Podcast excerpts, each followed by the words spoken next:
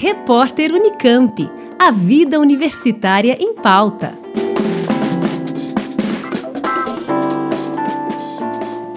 Problemas técnicos tiraram do ar os serviços de informática do CNPq, o Conselho Nacional de Desenvolvimento Científico e Tecnológico. Entre os sistemas afetados está a plataforma Lattes, um site que reúne toda a trajetória acadêmica dos pesquisadores brasileiros. A plataforma Carlos Chagas, que reúne informações de grupos de pesquisa e bolsistas, também está indisponível.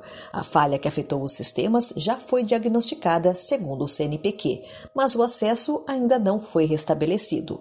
O apagão das plataformas é motivo de preocupação, segundo Renato Janine Ribeiro, professor da USP e presidente da SBPC, a Sociedade Brasileira para o Progresso da Ciência. Devemos nos preocupar bastante porque é todo o sistema do CNPq que está colocando problemas de acesso, o que retarda uma série de propostas que, por sua vez, teriam que ser examinadas, deferidas e o dinheiro respectivo empenhado até o final do ano. Então, esses atrasos podem ser uh, calamitosos para o sistema de ciência e tecnologia, que podem tornar muito difícil que seja executado o orçamento desse ano, que já é um orçamento muito, muito baixo, o menor da história em muitos anos.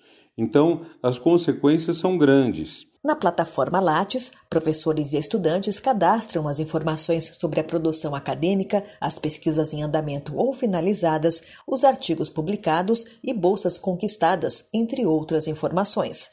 Já a plataforma Carlos Chagas é o ambiente digital que pesquisadores utilizam para a submissão de projetos, pedidos de bolsas, prestações de contas e envio de relatórios.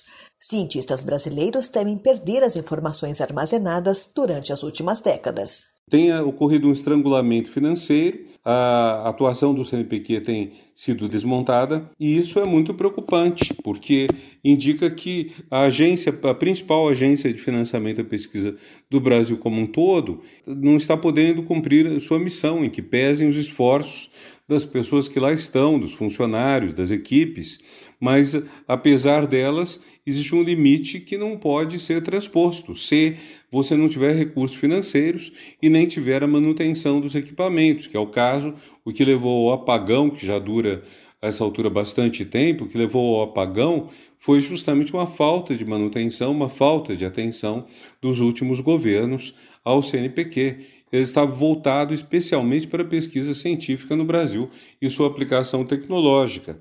Então, sem isso, nós corremos o risco de nos enfraquecer ainda mais do que já nos enfraquecemos na ciência, na tecnologia e terceiro ponto do ministério ao qual o CNPq está afeto, na inovação, que é decisiva para que o mundo da produção, as empresas, possa se atualizar e competir mundo afora. O orçamento do CNPq previsto para este ano é o mais baixo das duas últimas décadas, 1 bilhão 270 milhões de reais. Em 2014, eram 3 bilhões de reais. Liane Castro, Rádio Unesp FM. Repórter Unicamp. A vida universitária em pauta.